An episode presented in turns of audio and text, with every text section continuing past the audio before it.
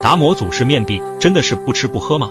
山上的夏天是比较痛苦的，蚊虫叮咬的让人无法忍受。有一次，他的徒弟到山洞给他送饭，一只狼就爬到了他的身上，眼看就要张嘴咬达摩了，被他的徒弟呵斥了一声，豺狼才跑走。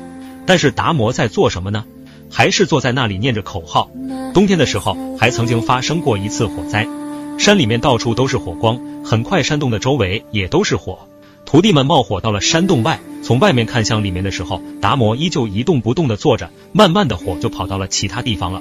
在九年的面壁时间里，达摩出定后也会吃饭，偶尔活动下腿脚。后人就认为少林的七十二计大部分是由达摩创建的。